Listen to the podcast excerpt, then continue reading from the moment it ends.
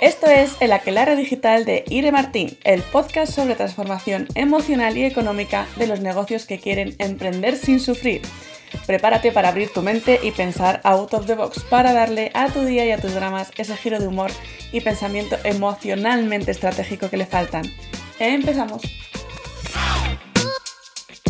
Tenía muchísimas ganas de hacer este capítulo de cómo encajar la intensidad de tu vida personal con tu empresa. Porque una, bueno, una clienta hace, hace unas semanas, pero esto es una pregunta muy recurrente que me hacen tanto clientas como mm, seguidores en, general, eh, toda la gente que estáis ahí al otro lado, pues le surge esta pregunta, ¿no? Que cuando te están pasando cosas personales a nivel pareja, familia, eh, enfermedades varias tuyas o de, tu entorno, ¿no? O pues eso, crisis personales en, en general, ¿cómo lo, lo encajas eso en la empresa, ¿no? Porque, claro, a mí me encanta todo eso de, ah, pues tienes que parar, pues paras y ya está, que por supuestísimo que sí, pero al final, ¿qué mensaje le estamos dando al cerebro y qué mensaje le estamos dando a nuestra vida? Que es, es un, cada vez que te pase algo, pues paras todo y se acabó, ¿no? Al final, yo esto lo veo un poco como autosabotaje. A lo mejor es una mm, opinión personal, pero bueno, también te voy a contar un poco cómo lo he ido llevando yo a lo largo de la vida, antes de emprender y después de emprender, y sobre todo en los últimos años, que es cuando más cambió todo este asunto. Porque bueno, yo que soy una intensita así de manual, como muchas de las personas que estáis por aquí, bienvenidas, no, no estáis solas, em, toda la vida pues al final me la tomo un poco a la tremenda, ¿no? Siempre me la he tomado muy a la tremenda y con reacciones muy desproporcionales, desproporcionales para bien y para mal. O sea, me pasaba algo bueno, bueno, o sea, era aquello, la fiesta padre y lo máximo.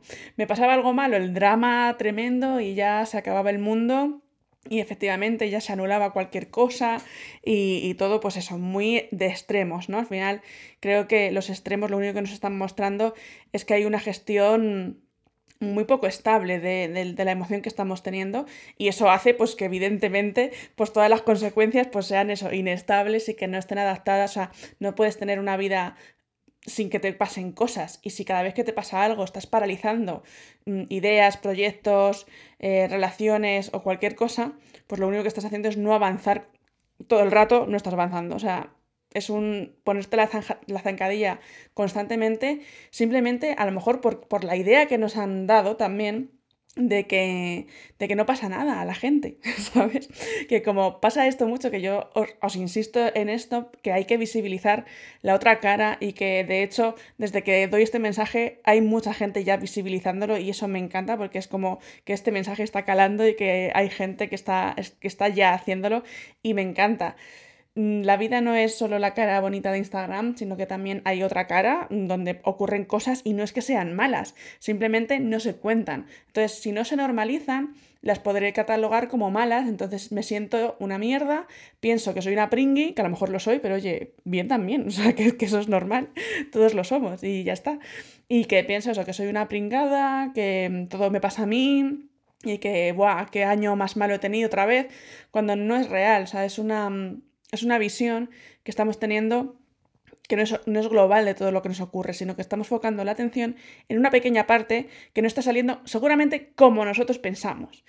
Y este matiz es muy importante porque muchas veces no es que pasen cosas malas, es que pasan cosas que no teníamos en el planning y como somos así un poquito de divas eh, de la vida y de la planificación vital de, nuestro, de nuestros días, pues cuando pasa algo inesperado o que no estaba en nuestros planes, ya es como que nos entra ahí el chungo y, no sabemos qué hacer con ello.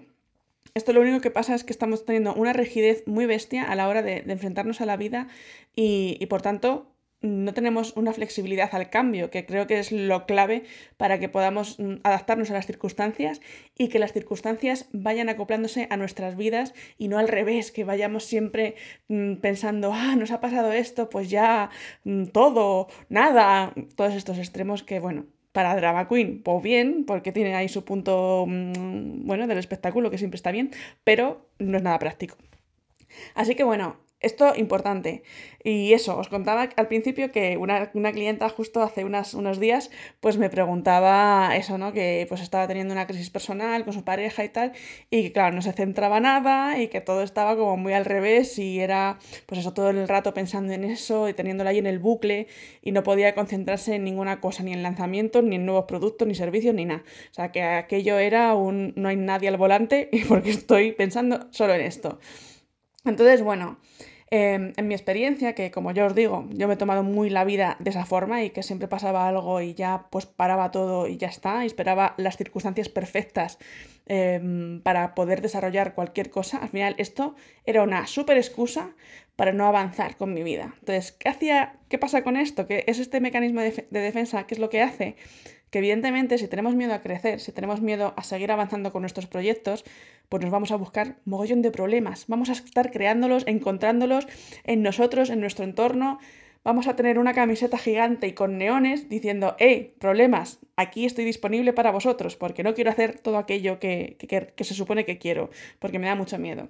Entonces pasa esto, si yo siempre voy a parar, cuando tenga miedo a, crecer con un proyecto, a una venta, un lanzamiento, un lo que sea, inserta aquí lo que quieres hacer, me da igual que sea de, trabajo o de, o de, tu vida, siempre voy a encontrar una excusa que, me, que lo paralice.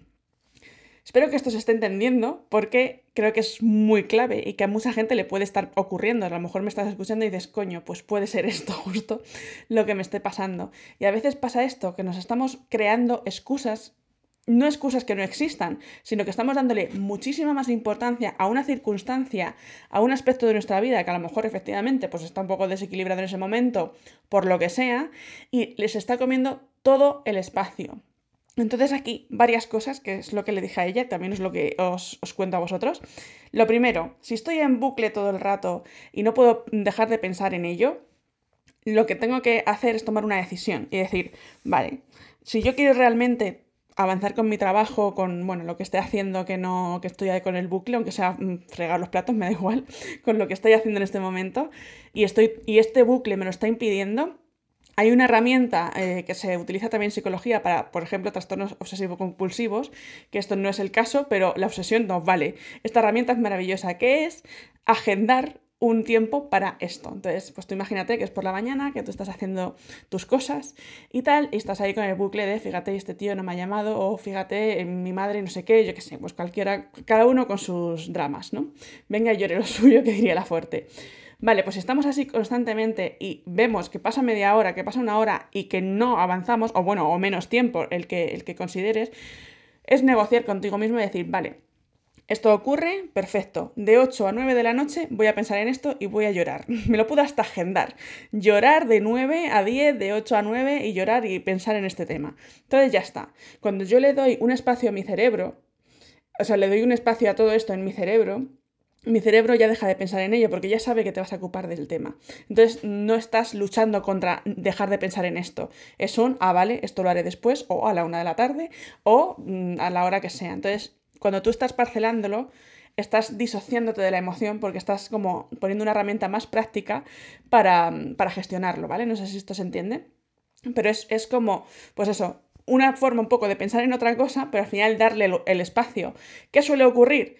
Pues lo que estáis pensando, que efectivamente llegan las 8 de la tarde cuando habías decidido darle el hueco y ya pues estás, estás bien, porque ya simplemente la inercia esa, de esa adicción emocional, de pensar en ese bucle y de ese, mm, esa tentación al autosabotaje, pues la hemos frenado, ¿vale? Entonces esta herramienta es una chorrada, es súper fácil, no tiene mucho misterio y es súper eficaz, es muy, muy, muy eficaz, porque le das un hueco al problema, le das un hueco a eh, el machaque que te está teniendo ahí amargado la vida y que no, no, te deja, no te permite avanzar.